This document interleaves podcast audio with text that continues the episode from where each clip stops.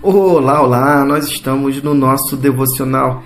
Nós estamos lendo Atos dos Apóstolos. Estamos é, iniciando hoje o capítulo 25. Na semana passada, nós finalizamos o capítulo 24. Naquele momento, nós vimos como Paulo se mantém firme diante das acusações infundadas daqueles extremistas. Sim, é quando nós nos deixamos levar é, pelo é, sentimento extremo, né? pelas emoções extremas, nós perdemos é, o foco, nós perdemos a sensibilidade, nós deixamos de ser humanos e passamos a sermos é, prisioneiros dos nossos é, sentimentos perversos. Isso é horrível. E é isso que tem acontecido aqui no contexto do apóstolo Paulo, é narrado em Atos dos Apóstolos, principalmente nesse finalzinho, capítulos finais de Atos dos Apóstolos. O apóstolo Paulo mas é, se mantém diante desse contexto tão controverso de acusações, mas ele se mantém firme. Ele está sendo agora é prisioneiro é da vingança na realidade aquelas pessoas extremistas é que levantam bandeiras, né? Bandeiras da religião, bandeiras de partido, bandeiras de times de futebol, que é, tem a sua é, verdade como verdade extrema. Essas pessoas elas são prisioneiras da vingança, porque elas querem de alguma forma que você seja conforme elas. Mas na realidade nós devemos ser conforme a imagem e semelhança do Pai.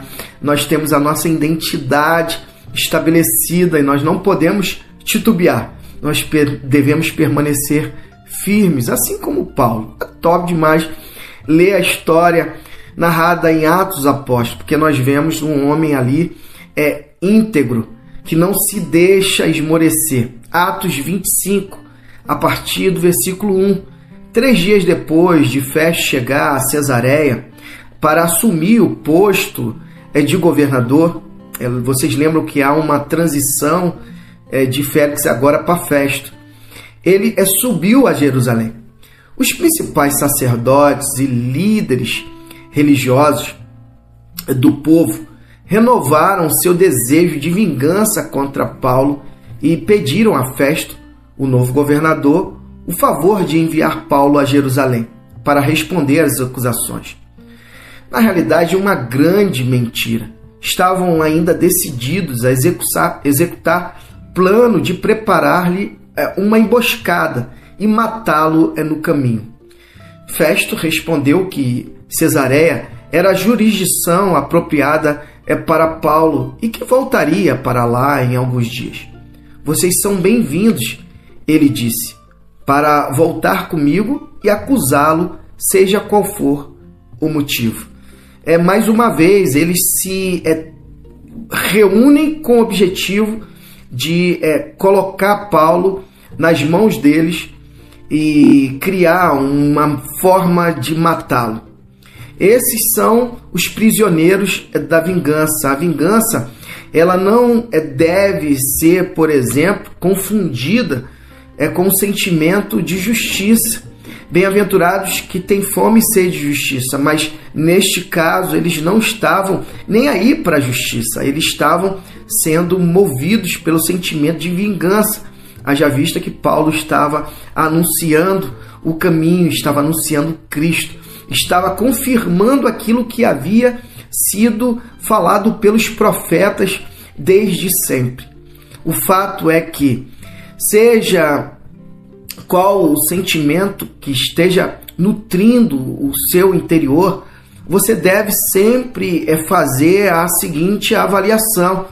Esse sentimento, ele está sendo nutrido pelo amor e a graça e a compaixão de Deus, ou ele está sendo nutrido pelo sentimento de vingança, o desejo de que alguém, de alguma forma, esteja é, sendo é, punido por não pensar como você, por não agir como você.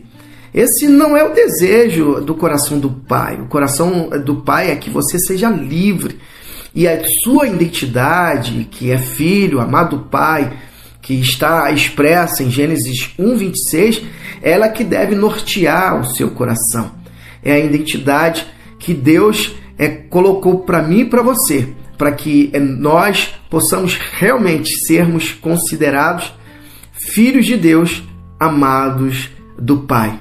Que assim seja na minha e na sua vida, que nós não seja, sejamos é, movidos pelo é, sentimento de vingança, mas sim pelo sentimento de justiça, porque a justiça é puramente Deus. Que assim seja na minha e na sua vida e que Deus te abençoe.